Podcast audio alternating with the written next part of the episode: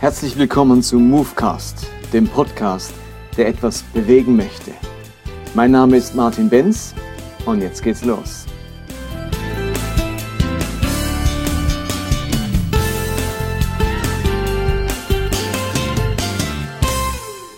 Ich möchte heute das Thema Ethik und Moral abschließen und noch einen letzten Gedanken bzw. ein letztes ethisches Prinzip aufgreifen.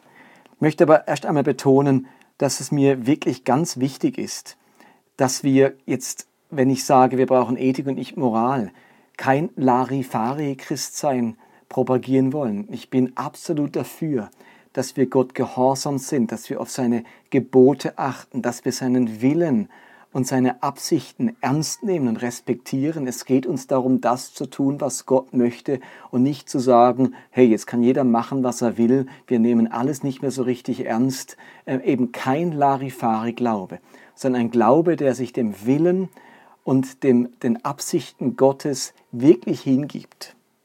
Aber es ist eben meine Überzeugung, dass Moral, das Mittel der Moral, das eben nicht automatisch zustande bringt. Dieser Gehorsam Gott gegenüber wird eben nicht so leicht durch Moral ausgelöst, wie man sich das denkt und wie das in vielen Kreisen und auch in der Kirchengeschichte und in weiten Teilen auch des Alten Testamentes gedacht wurde. Mit genügend Moral, mit genügend Geboten erreichen wir Gehorsam. Das ist eben nicht so.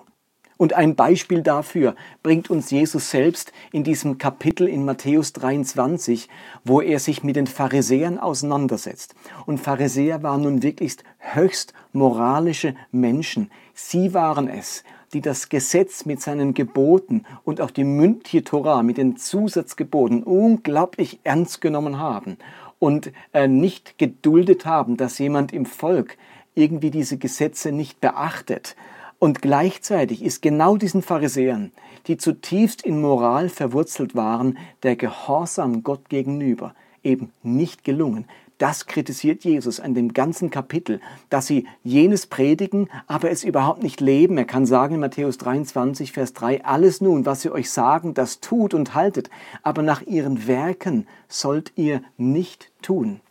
Ihnen ist es also gerade trotz ihrer Moral nicht gelungen, das Leben zu führen und die Werke zu tun, die Gott gefallen. Und so verbringt Jesus das ganze Kapitel mit Weherufen über die Pharisäer und Schriftgelehrten. Wehe euch, Schriftgelehrten Pharisäer, ihr Heuchler, wehe euch, wehe euch, wehe euch. Immer wieder, weil sie gerade das, was es Gott ankommt, nicht tun. Er sagt dann in Vers 23, Wehe euch Schriftgelehrten Pharisäer, ihr Heuchler, die ihr verzehntet Minze, Dill und Kümmel und lasst da hinten das Wichtigste im Gesetz, nämlich das Recht, die Barmherzigkeit und den Glauben. Also wir sehen an den Pharisäern, dass die Moral nicht zu Gehorsam führt. Und Paulus hat das später eben so formuliert, wie ich es letzte Woche auch gesagt habe, der Buchstabe tötet, aber der Geist macht lebendig. Ich möchte euch das noch an einem weiteren Beispiel verdeutlichen. Ich las vor kurzem einen Bericht äh, von einem Simon Sinek, Dozent, Professor in den USA, und der hat ein wunderbares Buch geschrieben, das heißt Start with Why, beginne mit dem Warum. Und er hat den sogenannten goldenen Kreis entwickelt. Und ihr müsst euch den goldenen Kreis vorstellen wie eine Zielscheibe. In der Mitte, der kleinste Kreis, da steht das Wort Warum. Im nächsten Kreis größeren Kreis steht wie und im äußeren Kreis steht was. Und er sagt nun, dass die meisten Firmen oder Organisationen oder auch Leiter, Leiter ähm, immer zuerst klären, was. Man weiß, was man produziert, welches Produkt man will oder man sagt den Leuten, was sie zu tun haben. Einige Organisationen oder einige Leiter machen sich die Mühe, auch das Wie zu klären. Wie machen wir das, was wir wollen? Also es gibt das Was, als nächstes das Wie. Und wo man vielleicht das Wie auf besondere Art und Weise macht, wovon man, wodurch man sich vielleicht auch von anderen Organisationen oder Produkten unterscheidet. Und leider nehmen sich nur ganz wenige Organisationen die Mühe, machen sich nur ganz wenige Organisationen die Mühe, das Warum zu klären. Nicht nur, was machen wir, sondern warum machen wir das, was wir machen.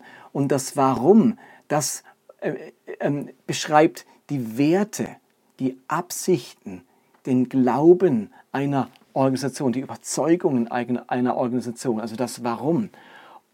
Ähm, und er sagt nun, das Entscheidende ist, dass man bei diesem goldenen Kreis von innen nach außen geht und nicht von außen nach innen. Also den Leuten nicht sagen, was sie tun müssen, sondern ihnen vor allem sagen, warum wir etwas tun wollen. Und erst dann klärt sich das Was. Und ich habe den Eindruck, dass es mit Moral und Ethik ganz ähnlich ist. Wenn ich diesen Kreis nehme, dann steht Ethik nämlich in der Mitte und Moral steht außen. Und wir gehen in unseren Gemeinden und in unserem Glauben ganz oft so vor, dass wir das Was klären. Was muss ich tun? Was will Gott? Was ist das Gebot? Darf ich das? Wir klären vor allem das Was und machen uns nur ganz selten die Mühe, das Warum zu klären. Das Was ist die Moral, das Warum ist die Ethik. Und ich propagiere nun ganz stark, dass wir den Weg von innen nach außen gehen, dass wir erst das Warum klären, was also unsere Werte, Überzeugungen sind, das Prinzip der Liebe, um was geht es uns denn überhaupt? Warum wollen wir denn bestimmte Dinge äh, tun, einen bestimmten Gehorsam zeigen, ein bestimmtes Verhalten an den Tag legen? Warum denn? Weil uns Liebe so wichtig ist, weil uns Gott zuerst geliebt hat, weil nicht alles im Leben auferbaut oder fördert, weil uns Dinge nicht gefangen nehmen dürfen. Also das war's. Das sind die großen Prinzipien, die Leitgedanken, die Werte, die müssen wir verstanden haben. Und dann gehen wir von innen nach außen und klären sozusagen, nachdem wir das Warum geklärt haben, das war's. Wenn ich also die Ethik verstanden habe, die Werte und die Leitgedanken, dann kann ich von dort her auch auf das Was kommen, was ich jetzt genau tun soll, was für ein Verhalten ich an den Tag legen soll. Aber der Weg von außen nach innen, der ist in der Geschäftswelt, der ist in Leiterschaft und der ist auch in unserem Glauben der falsche Weg. Vom Why zum What und nicht von der Moral zur Ethik, sondern von der Ethik zur Moral. Wer dazu mehr wissen möchte, es gibt auf YouTube einen Klick von Simon Sinek, wie große Führungspersönlichkeiten zum Handeln motivieren, heißt der. Oder es gibt ein Buch von ihm, das heißt eben Start with Why. Man kann auf seiner Homepage sich auch die PowerPoint-Präsentation gratis herunterladen mit Kommentaren. Sehr spannendes Thema, nicht nur jetzt im Rahmen von Ethik und Moral, sondern grundsätzlich von Führung, von Leitung, von Motivation anderer Menschen. Äh, also ein, ein ganz spannendes Thema. Und mit diesem Hintergedanken möchte ich jetzt gern auf ein letztes ethisches Prinzip eingehen.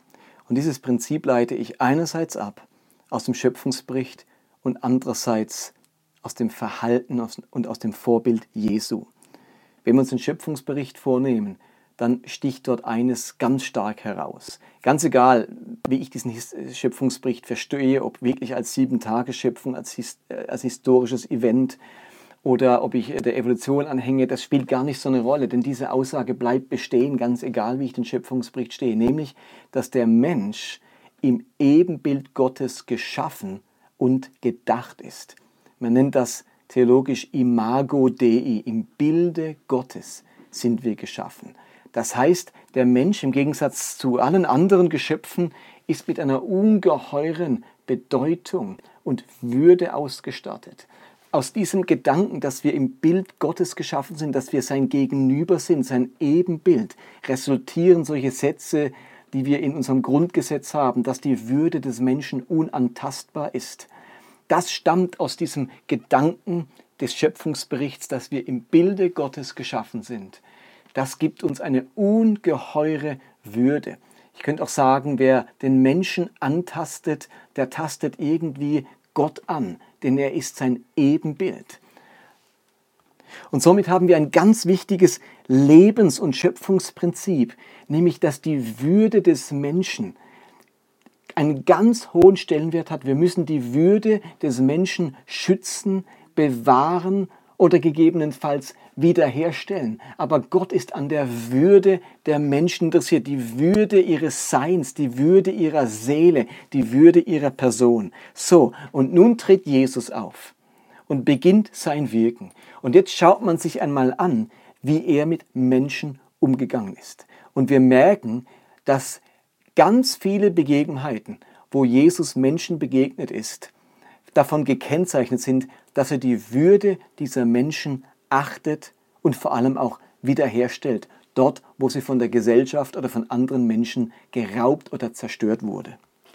Durch seine Handlungen, durch seine Heilungen, in seinen Begegnungen, in seinen Worten stellt Jesus Würde bei Menschen her und verweigert sich jeglicher Form der Entwürdigung, der Demütigung und der Herabsetzung eines anderen Menschen. Und das kann ich euch jetzt, könnte ich euch an ganz vielen Beispielen zeigen. Ich möchte einfach ein paar erwähnen. Ich kann jetzt keine Auslegung dieser ganzen Stellen machen, auch nicht den ganzen historischen Hintergrund. Das würde ich in ein paar anderen Podcasts machen, wo ich euch gerne diese ganzen Stellen einmal erklären möchte, auch aus ihrem jüdischen Hintergrund und Kontext.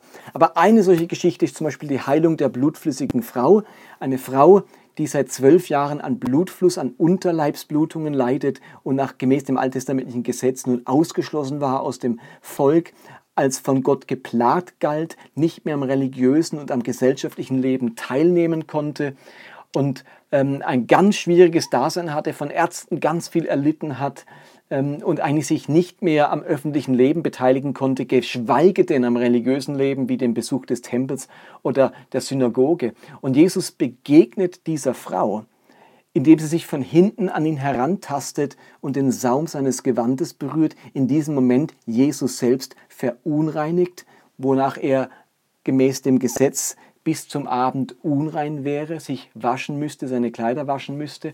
Und er bemerkt diese Heilung und sagt zu dieser Frau nun etwas Erstaunliches, nämlich meine Tochter, dein Glaube hat dich gesund gemacht, geh hin in Frieden und sei gesund von deiner Plage. Markus 5, Vers 33 und 34. Was Jesus hier macht, ist, er stellt die Würde dieser Frau wieder her, die natürlich von seit zwölf Jahren entwürdigt wurde, gedemütigt wurde, hinten angestellt wurde. Er nennt sie meine Tochter. Also in anderen Worten heißt das so viel wie Tochter Abrahams, also Vollmitglied im Volk Gottes. Du bist nicht irgendjemand, du bist eine Tochter Abrahams, du gehörst dazu. Das hat sie seit zwölf Jahren nicht mehr erlebt, dass sie dazu gehört. Und dann sagt er ihr, dein Glaube hat dich gesund gemacht. Eine Frau, der alle den Glauben absprechen, die ja kaum noch Glaube vorhanden äh, da, da, hat, vorhanden hat, wenn man seit zwölf Jahren nicht mehr in Synagoge und Tempel sein kann, wenn man an den Festen nicht mehr teilnehmen kann, was ist denn von diesem Glauben übrig?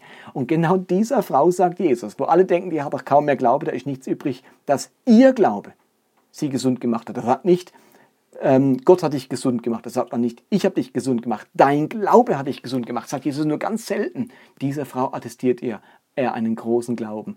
Und dann sagt er, geh hin in Frieden. Shalom. Shalom heißt, du bist ganz unter der Gunst, unter dem Schutz, unter dem Frieden Gottes. Zwischen dir und Gott ist alles gut. Geh hin in Frieden, das heißt, dass zwischen dir und Gott ist alles gut. So spricht Jesus mit dieser Frau und stellt öffentlich vor allen Zuhörenden und Zuschauenden ihre Würde wieder her. Hier geht es um viel mehr als eine Heilung. Hier geht es um die Wiederherstellung von Würde. Eine andere Geschichte ist die, wo Jesus der Ehebrecherin begegnet, die zu ihm gebracht wird. Es handelt sich hierbei um ein wahrscheinlich circa 13 Jahre altes Mädchen, erkläre euch später mal, warum wir das wissen, und die jetzt gesteinigt werden soll, die auf frischer Tat im Ehebruch ertappt wird. Und jetzt eigentlich ihr Todesurteil geschlagen hat und wo interessanterweise der Mann nicht dabei ist. Der Mann wird nicht zur Steinigung geführt, sondern nur die Frau. Den Mann lässt man rennen, äh, Machos unter sich und die Frau soll gesteinigt werden. Und jetzt mit diesem einen Satz, wer ohne Sünde ist, der für den ersten Stein, befreit Jesus diese Frau aus der Gewalt dieser Männer stellt ihre Würde wieder her, sagt gegen alle Gesetze, ich verurteile dich nicht, dabei hätte er sie verurteilen müssen, ich verurteile dich nicht, geh hin und sündige hinfort nicht mehr. Da ist eine Frau gedemütigt, auf frischer Tat ertappt, Jesus verurteilt sie nicht und das gibt dieser Frau ihre Existenzberechtigung, ihre Würde zurück. Oder in Lukas 7, begegnet Jesus einer Sünderin. Das ist die Geschichte von der Salbung der Sünderin. Jesus ist bei einem Pharisäer zum Abendessen eingeladen und nun kommt eine Prostituierte herein und fasst ihn an, salbt seine, seine, Füße mit Öl, benetzt es mit ihren Tränen. Und alle sind entsetzt und sagen, wenn das der Messias wäre, wenn das ein Prophet wäre, dann wüsste er, dass es eine Hure ist und er würde sich nicht von ihr berühren lassen und er würde sich von ihr abwenden. Jesus lässt alles mit sich machen und sagt dann hinterher zu dem Pharisäer einfach, dass du es weißt. Du hast mich nicht geküsst. Sie hat nicht aufgehört, mich zu küssen. Du hast meine Stirn nicht mit Öl gesalbt. Sie hat mich die ganze Zeit meine Füße mit, mit Öl gesalbt. Ähm, Also er attestiert ihr, dass sie, dass, er etwa, dass sie etwas Großartiges an ihm gemacht hat. Er sagt ihr, ihre Schuld ist vergeben. Darum hat sie so viel Liebe gezeigt. Also da stellt Jesus die Würde einer Frau wieder her, indem er sie annimmt, indem er sagt, sie ist eine große Gottes Lieberin, also Lieberin, ich glaube, so sagt man nicht, jemand, der Gott ganz stark liebt, das attestiert er ihr im Angesicht all der Pharisäer, die diese Frau am liebsten rausschmeißen müssten, die tuscheln über sie, die herablassend und abfällig über sie reden, stellt Jesus die Würde dieser Frau her, in aller Öffentlichkeit. Oder es gibt die Geschichte in Matthäus 8 vom Heilung, Heilung des Aussätzigen. Ein Aussätziger war ein Unberührbarer. Er durfte niemanden berühren und er durfte von niemandem berührt werden. Und wenn man sich das Geschicksal eines solchen Aussätzigen vorstellt, der unberührbar war, der in der Leprakolonie lebte, und der sich danach gesehnt hätte, endlich einmal wieder jemanden anfassen zu dürfen, vielleicht seine Frau oder seine Kinder in den Arm nehmen zu dürfen. Aber es geht nicht, er ist unberührbar. Und jetzt kommt Jesus und heilt diesen Mann. Und wisst ihr wie? Indem er ihn berührt. Er heilt ihn nicht durch ein Wort. Er heilt ihn nicht durch ein Gebet. Er heilt ihn durch eine Berührung. Den, den man nicht berühren darf. Das macht etwas mit der Würde dieses Menschen. Jesus macht genau immer das, was jetzt genau ähm, dem Zweck dient, Würde herzustellen. Man hätte es auch anders machen können, aber Jesus stellt Würde her die Geschichte vom verlorenen Sohn erzählt das genau gleiche, wie die Würde eines Sohnes wiederhergestellt wird, der ganz unten war und gedemütigt war. Oder wenn Jesus sagt, lass die Kinder zu mir kommen, dann gibt er Kindern Würde, die von den Jüngern weggeschickt werden. Die sind jetzt zu klein, die haben ja nichts verloren, weg mit denen. Da sagt Jesus, gerade denen gehört das Reich Gottes. Also wo immer er entdeckt, dass Menschen ähm, schlecht behandelt werden, hinten angestellt werden, gedemütigt werden, weggedrängt werden, weggestoßen werden, ähm, über sie getuschelt wird, dort greift er ein. Dort setzt er sich ein und sagt, halt, stopp und stellt die Würde dieser Menschen her, stellt sie in die Mitte, stellt ihre Eigenschaften heraus.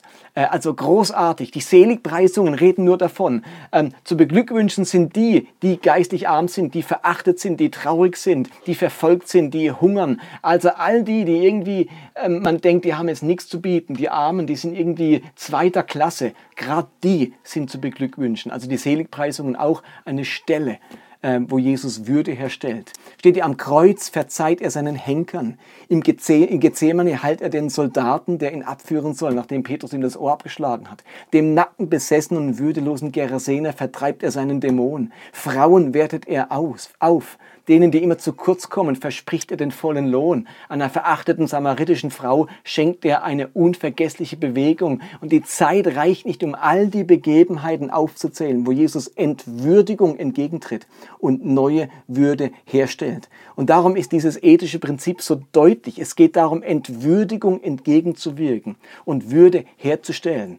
Also die große Frage ist, stellt mein Verhalten Würde her oder fördert es die Entwürdigung eines Menschen? Das ist da der Leitgedanke, das ist das Prinzip, das ist das Prüfkriterium für mein Verhalten. Würde herstellen bedeutet würdevoll behandeln, nicht demütigen, nicht entwürdigen, nicht herabsetzen, nicht benutzen, nicht manipulieren, nicht geringschätzen, sondern wertschätzen, als wertvoll erachten, als kostbar betrachten, eine Kultur der Ehre leben. Das ist das Prinzip. Und jetzt kann sich jeder überlegen, wenn ich wenn, ich, wenn, wenn sich Leute fragen, darf ich das, ist das erlaubt, darf man das machen, stellt es Würde her oder entwürdigt es. Wenn ich mir den Porno im Internet anschaue, darf man das? Da haben wir kein Gebot dazu. Aber was, machen denn diese, was macht denn die Pornoindustrie aus der Würde dieser Frauen? Und damit ist die Frage schon beantwortet, auch wenn ich kein Gebot dazu habe.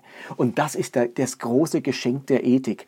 Ich habe jetzt zu einer Sache kein Gebot. Tja, wer moralisch ist, sagt sich, sagt die Bibel nichts. Tja, was machen wir jetzt? Wer Ethik hat, kann auch zu Themen, wo die Bibel nichts sagt, Gebote und Moral ableiten, weil er diese großen Prinzipien hat. Er geht von innen nach außen. Ihm ist das Warum klar. Und dann kann er auch das Was für sich klären.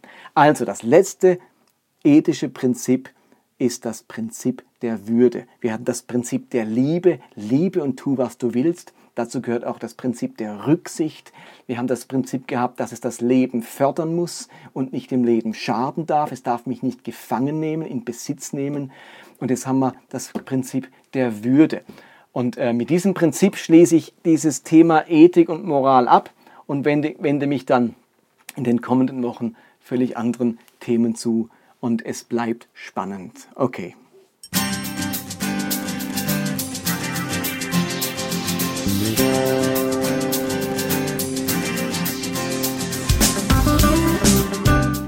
Das war Movecast für heute.